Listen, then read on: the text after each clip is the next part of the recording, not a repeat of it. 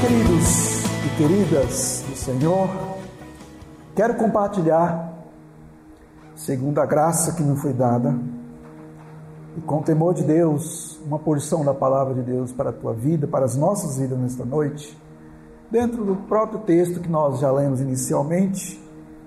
É, eu quero ler aqui no versículo 14, que diz: Ele entregou sua vida para nos libertar de todo pecado, para nos purificar e fazer de nós seu povo inteiramente dedicado às boas obras. Uma outra tradução, como está aí?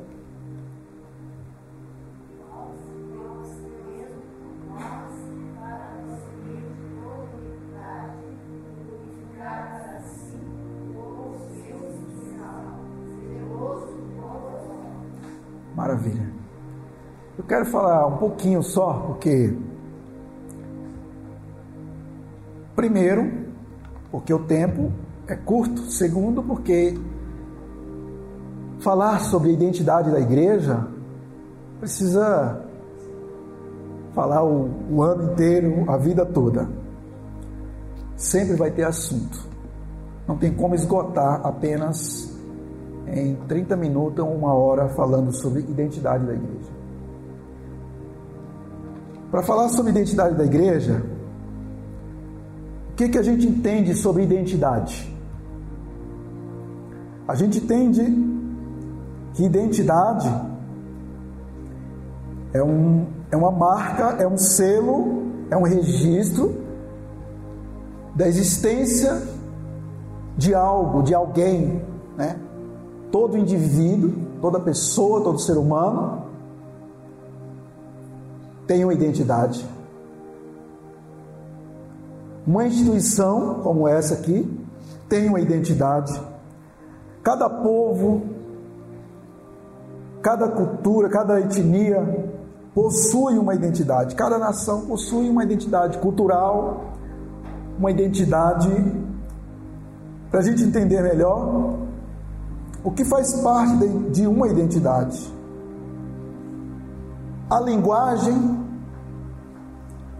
faz parte de uma identidade.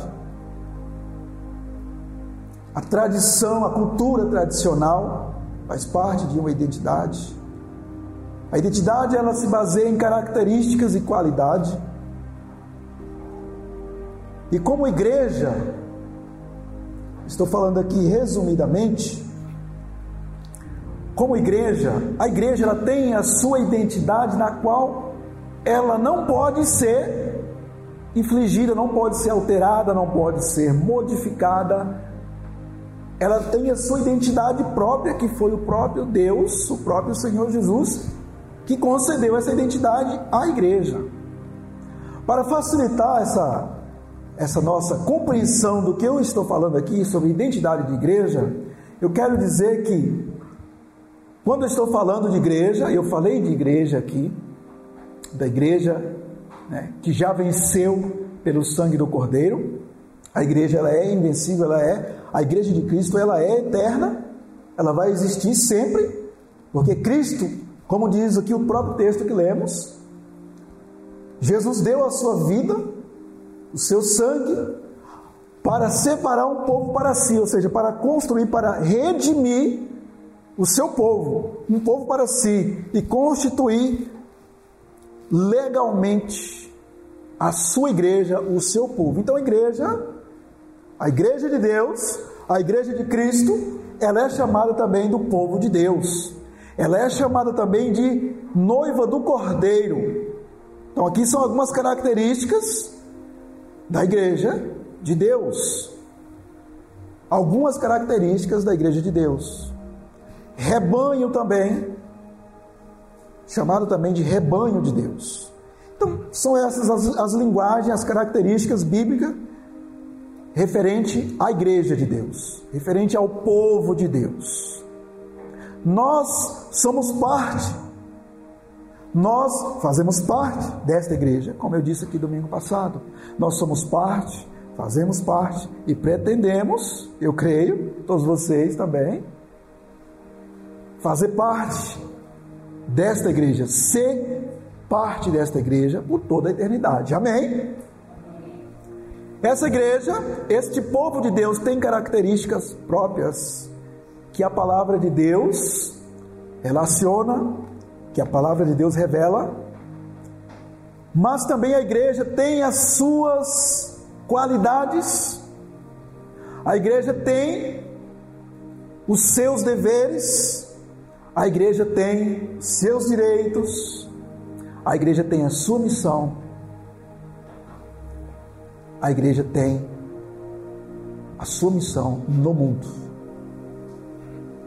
Como igreja de Deus, primeiramente nós precisamos crer, como igreja, como povo de Deus, e baseado no texto que o próprio Senhor Jesus disse: as portas do inferno não prevalecerão contra a minha igreja nós precisamos entender que enquanto fizermos parte desta igreja, nós já somos mais que vencedores.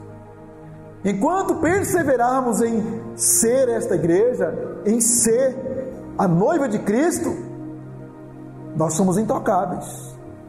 Aos Colossenses 3, a palavra revelada nos diz que nós, que somos a igreja, estamos escondidos e guardados em Deus, em Cristo Jesus.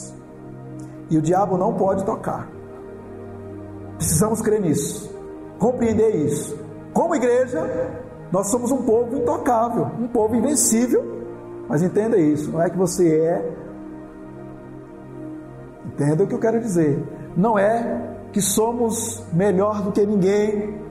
Não é que somos intocáveis no sentido de que todo mundo que não que não se converteu a Cristo, que não crê na palavra de Deus, não é que nós não sofreremos nada do que eles sofrem. Eu sempre falo isso aqui, que como igreja de Deus nós somos intocáveis, a não ser que o Senhor permita. Como ser humano nesta terra, nós somos sofredores. Nós sofremos perdas e até derrotas, que para nós é derrota, mas para Deus não é uma derrota. Como igreja, como identidade, para entender a identidade da igreja, você pode ler a carta aos Efésios depois. Que como igreja, nós temos a identidade terrena, nós somos cidadãos, nós somos um povo da terra, mas também somos cidadãos do céu. Está lá na Bíblia, carta aos Efésios, capítulo 2. Somos cidadãos da terra, mas co-cidadãos dos céus. Então nós, como povo de Deus, como igreja, nós temos, digamos assim, dupla cidadania: cidadania terrena e cidadania celestial. Amém? Como cidadão terreno, você vai morrer. Como cidadão terreno, você vai morrer e você precisa morrer. Do pó você foi feito e para o pó você vai voltar. A não ser que o Senhor volte e transforme você num corpo incorruptível, imortal, você receba a imortalidade de Cristo e você não prove a morte, assim como Enoque não provou a morte. Já é uma, uma figura, já é uma revelação do que vai acontecer com os escolhidos, com aqueles que perseverarem em servir ao Senhor nosso Deus, temendo e obedecendo a palavra de Jesus. Enoque é a figura do futuro. O que vai acontecer com o povo de Deus, fiel sobre a terra, aqueles que estiverem fiéis ao Senhor e vivos ainda na volta do Senhor. Não provarão a morte. Mas como cidadão da terra, enquanto isso não acontecer, você vai sofrer perdas como todo mundo, você vai ser caluniado como todo mundo, você pode sofrer enfermidades, até mesmo enfermidades incuráveis como todo mundo, você vai perder parente, você vai perder até a própria vida.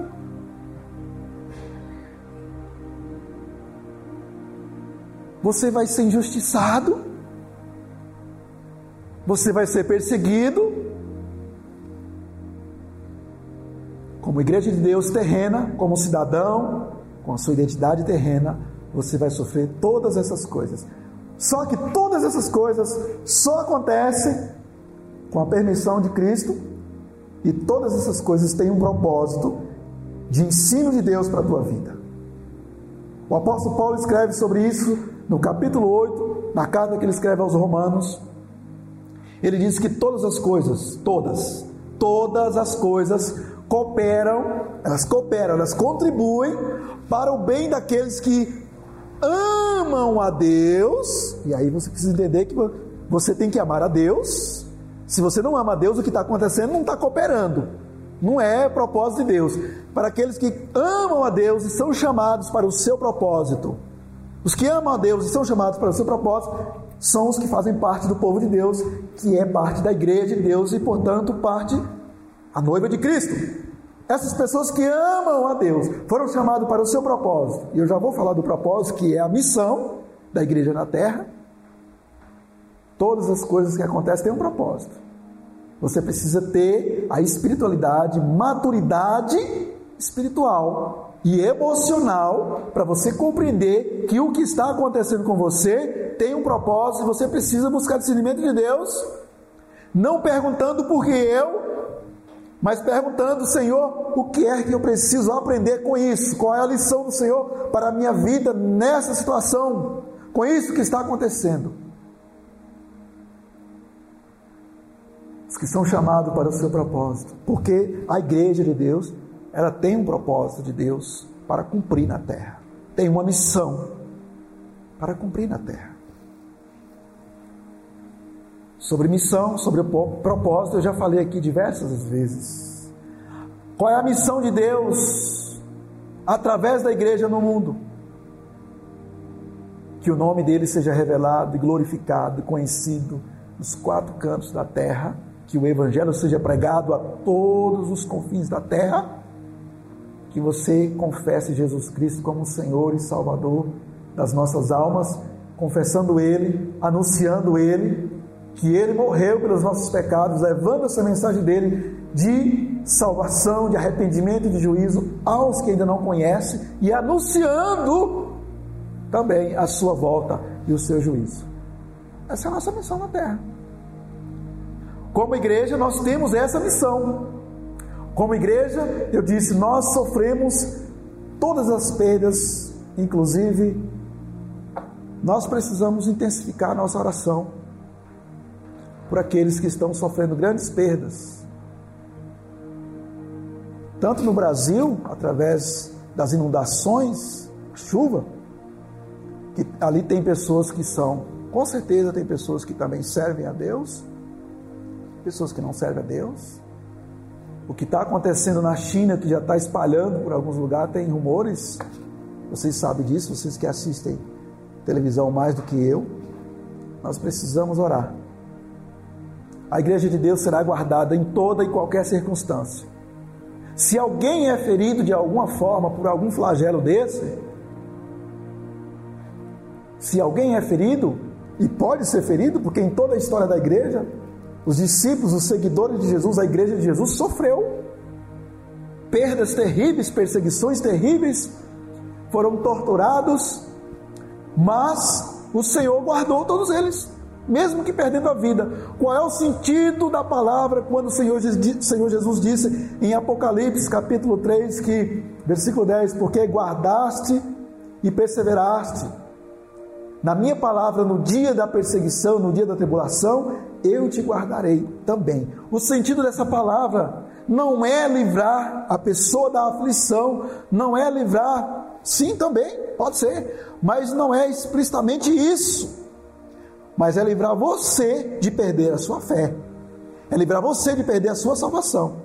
Você que persevera na palavra, independente da circunstância, seja ela boa ou ruim, seja em meio às inundações, seja em meio a terremotos, seja diante das pestes, das epidemias que têm ocorrido no mundo e também no Brasil, por isso que eu falo no mundo, epidemia de dengue, etc e tal, agora os rumores dessa, dessa epidemia, desse, dessa peste na China. O sentido do Senhor dizer: Eu te guardarei, Ele está falando de guardar você de perder a sua salvação. Você que é fiel, Deus vai te guardar. Deus vai te guardar. Independente da circunstância. Nenhum mal, nenhum mal poderá separar você, separar você do amor de Deus que está em Cristo Jesus. Você é a igreja remida. Ele deu o seu sangue. Jesus derramou o sangue dele para nos redimir, nos libertar de todo o pecado, de toda iniquidade. O apóstolo Pedro diz que a igreja, que o povo de Deus, escolhidos que receberam a palavra, são um povo comprado. E não comprado com ouro, nem com prata, nem com prata, nem com ouro, mas comprados pelo bom preço, o preço do sangue do Filho de Deus. O apóstolo Paulo, Pedro fala isso. Essa palavra está dizendo que nós fomos libertos do pecado, e Jesus fala que quem está vivendo no pecado, sob o domínio do pecado, é escravo do pecado. Por isso que ele fala, é, é, usa essa expressão de comprados, libertados da escravidão. O apóstolo Pedro fala. Ele usa um contexto da época em que se compravam muitas pessoas para servir como escravo. E só um outro com uma remuneração bem maior poderia comprar aquele escravo da mão daquele senhor. E Pedro usa essa figura de linguagem para referir-se à igreja de Deus, ao povo de Deus. Fomos comprados por bom preço e preço do sangue do Filho de Deus. Isso significa que você pertence a Ele, que você pertence a Deus, pertence a Jesus, que a tua vida pertence a Jesus. Por isso que o apóstolo Paulo escreve a carta a Tito, dando aquelas recomendações da qual nós lemos aqui agora do modo de vida do qual nós devemos viver agora no mundo, como povo de Deus, como igreja de Deus. Ele fala que até a linguagem precisa ser refinada. Não podemos usar uma linguagem obscena, uma linguagem torpe, uma linguagem vulgar. Até a linguagem, como eu disse, a identidade de uma pessoa, de um povo, se identifica também pela própria língua. Pela própria língua. Você vê um estrangeiro falando, você fala, essa pessoa, se você tem noção mais ou menos do, do idioma da região, do continente, fala, é de tal lugar. Pode ser um americano, pode ser um japonês. E por aí vai. É um brasileiro, está falando português. A nossa identidade tem a ver com a nossa linguagem. A igreja ela tem uma linguagem que é santa. O texto diz que ele nos comprou com seu sangue, nos separou para si, para ser um povo especial. Especial, é diferente. Especial, não que você tenha que se sentir melhor, mas especial no sentido de ser refinado. Gente totalmente educada, moderada, consagrada, numa linguagem santa, que honra a Deus que glorifica a Deus quando você abrir a sua boca para falar. Há muitas coisas a se falar aqui sobre a identidade da igreja, a cultura da igreja. A igreja de Deus ela tem uma cultura que tem que estar pautada na Bíblia. A igreja de Deus ela tem uma cultura própria. O mundo tem a sua cultura. As pessoas, os, os, povos que não servem a Deus, eles têm a sua cultura, o seu modo de vida. A igreja de Deus, ela é, ela, ela é, nós que somos parte dessa igreja, que somos esse povo, nós estamos nesse mundo, disse Jesus, mas nós não pertencemos a esse mundo. O Evangelho de João, capítulo 17. Estamos nesse mundo mas não pertencemos a esse mundo. E por não pertencer a esse mundo, necessariamente os que não estão de acordo com a palavra de Deus, que não compreendem a identidade da igreja, que não conhecem a linguagem da igreja, a linguagem bíblica, eles vão te ignorar, eles vão te repugnar, eles vão te perseguir, vão falar mal de você, vão zombar de você até. E é até estranho a igreja de Deus não passar por isso, porque é, é exatamente o que Jesus disse. A igreja de Deus É muito estranho a igreja de Deus ser aplaudida pelo mundo. O povo de Deus ser aplaudido por, pelo mundo é algo muito estranho. Porque não é isso que acontece com o povo de Deus que é zeloso e especial de boas obras. Um povo que tem a linguagem própria, a linguagem bíblica, a linguagem santa, a cultura bíblica, que pauta pelo temor de Deus e para agradar a Deus e não aos homens. Você vê isso na história. Você lê a carta aos Hebreus no capítulo 11, o capítulo 11 todo fala sobre as pessoas que morreram, foram perseguidos por causa da sua fé e fidelidade a Deus. Eles foram perseguidos pelo, pela própria nação, no meio do seu próprio povo, não foi por estrangeiros, não. Você lê a história da igreja, os apóstolos, os seguidores de Jesus do primeiro século e sucessivamente foram perseguidos pelos que não tinham a mesma visão, pelos que não ainda tinham se convertido ao Senhor. É muito estranho a igreja a igreja ser aplaudida pelo mundo. A igreja necessariamente ela precisa ser indiferente do mundo.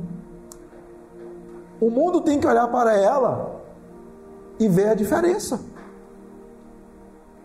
E ver a diferença. É um povo especial, zeloso e de boas, de boas obras, um povo consagrado, um povo santo, diz a palavra. Consagrado, separado, diferente. Por isso que diz que é especial. É muito estranho a igreja, o cristianismo ser se tornar praticamente uma cultura popular no nosso Brasil. Porque a igreja não é uma cultura popular, é uma, é uma cultura, é uma cultura santa, bíblica, santa. Como identidade de um povo santo, ela tem a sua cultura pautada na Bíblia. Mas a partir do momento que ela se torna popular, se torna motivo de fama, é muito estranho. Porque a identidade da igreja é totalmente o oposto. E John Wesley ficou preocupado certo dia que ele percebeu que já fazia uma semana que ele não era excomungado por algumas pessoas, que ele não era apedrejado, que ele não era expulso das casas de alguém. Ele falou: Senhor, eu pequei contra ti, porque não é possível. O que está acontecendo? Diz a história que de repente alguém saltou uma pedra de uma moita e acho que passou raspando ou aceitou, acertou nele, não sei. Aí ele glorificou a Deus. Porque ele pregava o evangelho do Senhor, a palavra de Deus, que ia de confronto à cultura daquele tempo, denunciava a injustiça social, denunciava o pecado das pessoas, exortava as pessoas a arrepender dos seus pecados, dos seus vícios da bebida, das drogas, seus vícios da prostituição, dos jogos de azar e etc e tal. Ele denunciava tudo isso aí, ele exortava as pessoas a abandonar tudo isso e se converter ao Senhor. E as pessoas não aceitavam. E as pessoas não aceitavam. Então por isso ele era odiado. E não é diferente de Jesus. Jesus foi, foi odiado por todos aqueles que não receberam a sua mensagem, por todos aqueles que não receberam a sua palavra. Então a igreja de Jesus, a igreja de Deus, ela tem uma identidade própria, mesmo vivendo no mundo, ela tem que ter a sua cultura própria. A igreja de Deus não precisa aderir à cultura do mundo, É claro que tem coisas que não interferem na santidade da igreja, mas a igreja precisa ter visão de Deus, discernir que há muitas coisas que no mundo você não pode aderir para a sua vida. Porque a igreja de Deus ela foi chamada para ser santa, separada, especial, zelosa de boas sombras. Como igreja de Deus, como povo de Deus, nós um, temos um dever, temos o nosso dever com a sociedade, de influenciar a sociedade com a santidade de Deus, com a santidade da palavra de Deus, influenciar a sociedade a se transformar pelo poder de Deus, a conhecer a verdade de Deus, a conhecer a verdade para ser liberta. Essa é a nossa missão. A nossa missão no mundo é essa. E o nosso mundo, nosso mundo, o mundo da igreja metodista em Avaré é Avaré. O nosso mundo é Avaré. O nosso mundo é o nosso espaço, é onde nós estamos.